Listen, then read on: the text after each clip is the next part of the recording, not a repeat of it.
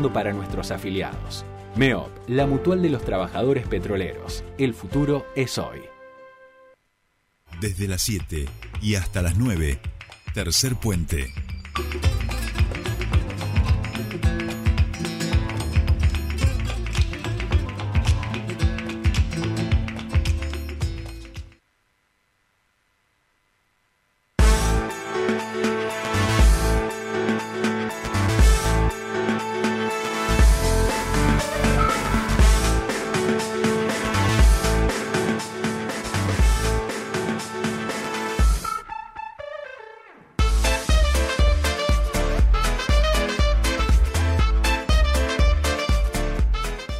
Seguimos aquí en Tercer Puente, 7.50 minutos de la mañana y ya estamos en comunicación y lo vamos a saludar al diputado provincial Mariano Mansilla porque ha presentado un proyecto de ley que declara la soberanía hídrica en la provincia. Queremos hablar de él, de este proyecto y también, por supuesto, de todo lo que se viene de cara al próximo domingo. Mariano, muy buenos días. Te saluda Jordi Aguiar. Bienvenido a Tercer Puente.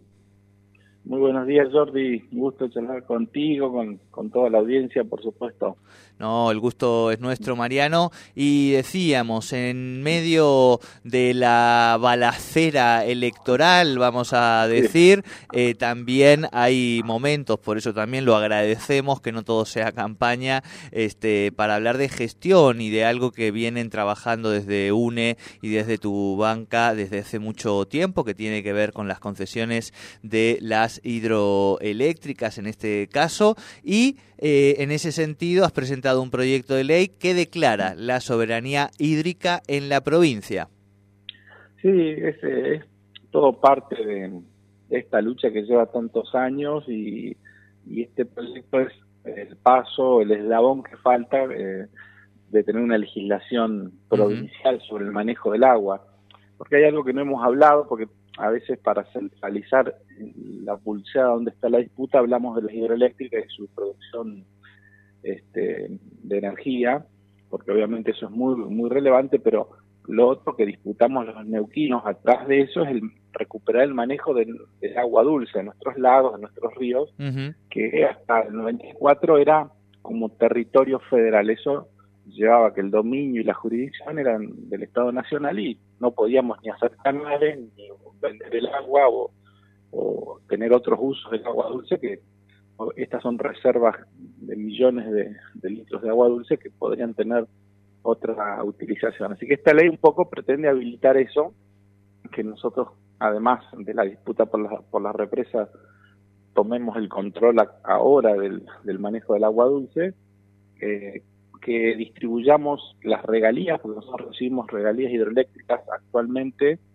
por la producción y por las acciones que tiene provincia en algunas de las represas, como por ejemplo el Chocón, que no se coparticipan a los municipios, queda solo en provincia. Entonces en esta ley planteamos que se coparticipe lo actual y que se coparticipe lo que se consiga en el futuro, ¿no? En esta negociación que, pretendemos que se lleve adelante en, en las próximas semanas. Así que eso por eso es soberanía hídrica por el manejo del agua y coparticipación de las eh, de los recursos a los municipios que, en un esquema que hemos un poco trabajoso, que hemos ido charlando con los intendentes, que es el 50% para los municipios que están afectados por las represas y el otro 50% en el resto de los municipios. Ese es el esquema de, de distribución que, planteamos en esta ley. ¿no? Eh, en ese sentido es muy claro, digamos, el, la, perspectiva en relación a las políticas de soberanía que tienen los dos grandes espacios que están disputando las elecciones este, a nivel nacional, ¿no? Digo, cuando hablamos de soberanía, automáticamente Juntos por el Cambio eh, le sale este urticaria, este, se tapan los oídos, digamos, ¿no? Y del otro lado ya ha habido algunas señales por parte del Gobierno Nacional y del Ministro de Economía y actual precandidato este, Sergio Massa en relación a darle un rol a las provincias. ¿Cómo crees vos, Mariano, que puede ser eh, la relación y la decisión del Gobierno Nacional eh, a partir de quien asuma las posiciones de gestión del próximo 11-10 de diciembre?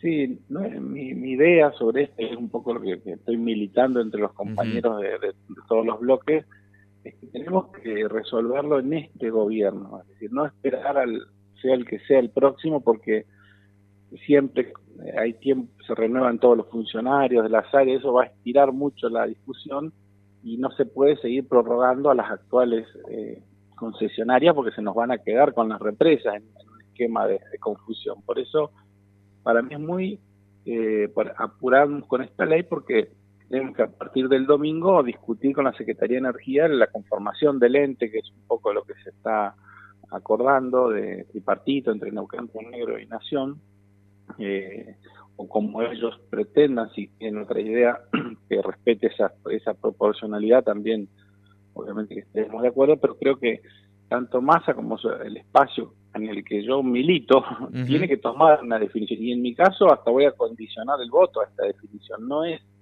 no es una cuestión menor decidir si el agua dulce eh, se mantiene en manos de las multinacionales o, comienza a ser parte del dominio público como siempre debió. Eh, hubo un anuncio muy trascendente, más a, invitó a los dos gobernadores, a los electos y a los actuales, es decir, que elegimos creer, eso lo, yo lo dije apenas vi la conferencia, no, no había un documento muy claro porque el documento era muy muy general, pero decía claramente las provincias eran parte de la administración, no vamos a renovarle a las multinacionales, las represas van a producir agua, energía para Argentina y el agua dulce va a estar en manos de las provincias como, como corresponde. Pero bueno, esa definición política se tiene que plasmar, porque si nos deja la bomba iba hasta el próximo gobierno, sea quien sea, vamos a estar en, en problemas. Así que esperemos que haya definición. Y yo cambié, la, aprendí de la gente que en los momentos electorales sí hay que discutir de gestión y de política, porque antes, no, estos temas importantes dejémoslos para después de las elecciones. Y la gente a veces te apura en el momento electoral, quiere la definición, porque dice después a los políticos no nos agarramos más, digamos, ¿no? Una cosa así. Y bueno, creo que eso es una enseñanza de nuestra comunidad. a los que son candidatos les aprieta el zapato ahora. Están buscando el apoyo de la Patagonia, bueno, el apoyo lo van a tener si si hay una definición clara a favor del país, de nuestros recursos naturales, que no nos pateen este debate hacia adelante. Claro, claro. En ese sentido, Mariano, este, por supuesto, la fuerza de UNE acompaña al espacio de Unión por la Patria, pero en esta paso eh, la simpatía este, y la opción está puesta en Juan Grabois. Sí, sí, sí, sí, tenemos mucha, mucha afinidad con él. Creo que somos el único partido en Neuquén que, está apoyando a Juan, más allá de algunos dirigentes, pero creo que todos los demás partidos, sindicatos y espacios están con masa. Creo que muchos tienen simpatía con Juan Grabois, pero creen que debe fortalecerse la figura del candidato más oficialista y, y nosotros creemos que no, es decir, eh, nos parece que le va a sumar espacios que no lo votarían a masa y que después de la interna sí lo votarían, como es nuestro caso. Nosotros, nosotros es muy difícil ir directo a votar a masa. Pero bueno, en un, eh, si hay un espacio que es contenido, como, en el, como el de Juan Grabois, creo que, eso es muy trascendente. Y nosotros nos une algo particular, eh, eso yo vos te debes acordar, Juan Grabois vivió en Neuquén como tres años con sus hijos en San Martín, entonces ahí compartimos con él mucho la militancia con respecto a la conformación de cooperativas, eh, hizo un trabajo muy importante porque él tenía relación con el Papa, así que consiguió recursos para un barrio intercultural, es decir, de siempre mm, nos sorprendió que después se fue de, de, Neuquén a Buenos Aires y estuvo un poco como refugiado en la época del macrismo, por decirlo de alguna manera, acá en Neuquén. Así que tenemos mucha mucho afecto por, por él y por el trabajo. Y en la campaña yo veo surgir un nuevo espacio dentro de Unión por la Patria. Me parece que Grabois va a sorprender con el, con el porcentaje de votos, aunque no le gane a Massa, va a quedar en pie una columna en todo el país de un, este, sector mucho más progresista que, va a ayudar a, empujar las ideas que nosotros militamos y que puede ser hacia futuro él personalmente uno de los líderes del, espacio o generar además un espacio rural que contenga todos estos sectores más progresistas que a veces los asusta un poquito eh, dirigentes como Massa, que son de Unión por la Patria, pero que a veces tienen posiciones un poco más, más moderadas, por decirlo de alguna manera, ¿no? Claro, claro. El tema también a veces es el, el, contexto, la agenda, ¿no? Que es lo que uno no, no elige, digamos, es donde le toca hacer política y pareciera que, que, en este momento a nivel global, a nivel eh, no tanto latinoamericano, pero sí a nivel global, hay este un refuerzo de una agenda de derecha. Habrá que evaluar por qué, digamos, en un punto y en otro punto e, esa evaluación que lleve a una práctica concreta política para, para recuperar terreno en una sociedad que además ve, este, ha visto y ve eh, un deterioro muy importante de sus condiciones materiales, de su forma de vivir, ¿no?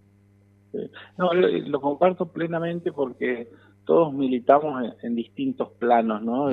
y, y, en la política electoral, creo que lo dijo Chacho Álvaro y lo debe haber dicho alguien antes, la política es el arte de lo posible. Esa parece una frase muy vacía, pero en realidad explica que uno milita para conseguir modificaciones en la vida de las personas. Si vos tenés en un momento de, como este, se derechiza mucho la sociedad y vos tenés un proyecto de vayamos a la propiedad comunitaria de la tierra, decir, no, no, estás afuera de, del foco de cuál es el problema que tiene la gente, eh, no, va, no vas a modificar la vida de nadie, no te va a votar nadie y no vas a ocupar ningún espacio. Yo creo que en lo electoral hay que ser sumamente responsable de qué está reclamando la sociedad, porque eso, como vos decías al final, deriva las condiciones de vida. La gente no es que se le ocurre, me voy a derechizar porque estoy aburrido. Claro, claro, claro. Está buscando una alternativa, me está explotando la inflación, no puedo pagar el alquiler. Bueno, respondamos la demanda que nuestro pueblo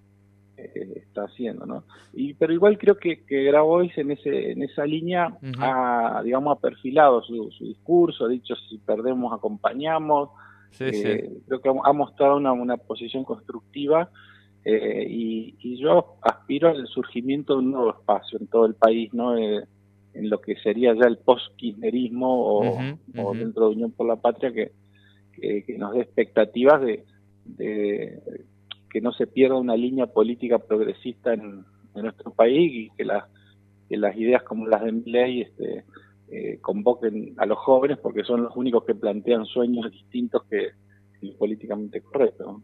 Claro, clarísimo, Mariano, compartimos en ese sentido la visión. Eh, bueno, vamos a, estar atentos a ver qué sucede el domingo y por supuesto después de esto sigue habiendo mucha vida y particularmente la discusión en torno a este, las concesiones hidroeléctricas en nuestra provincia es fundamental, así que seguiremos atentos a lo que vayan haciendo desde Unión por los Neuquinos. Eh, un gran abrazo, estamos en comunicación, muchas gracias por este ratito de charla. Igualmente, Jordi, un abrazo y te, felicito. Los veo más en lo digital con la incorporación de, los de los nuevos medios. No, no sé cómo, pero nos aparecen en el teléfono nuevos espacios. Así que eso, bienvenido. que, Va, un poco en línea con lo que estábamos hablando, ni más ni menos. ¿viste? Es pensar desde los medios en este caso, cómo prepararnos para estos contextos. Un saludo, Mariano. Un fuerte abrazo. Eh, hablábamos con el diputado provincial Mariano Mancilla a propósito del proyecto de ley presentado para declarar la soberanía este, de las hidroeléctricas este, aquí en la provincia y también, por supuesto, un poco eh, de cara a la campaña y las elecciones del próximo domingo.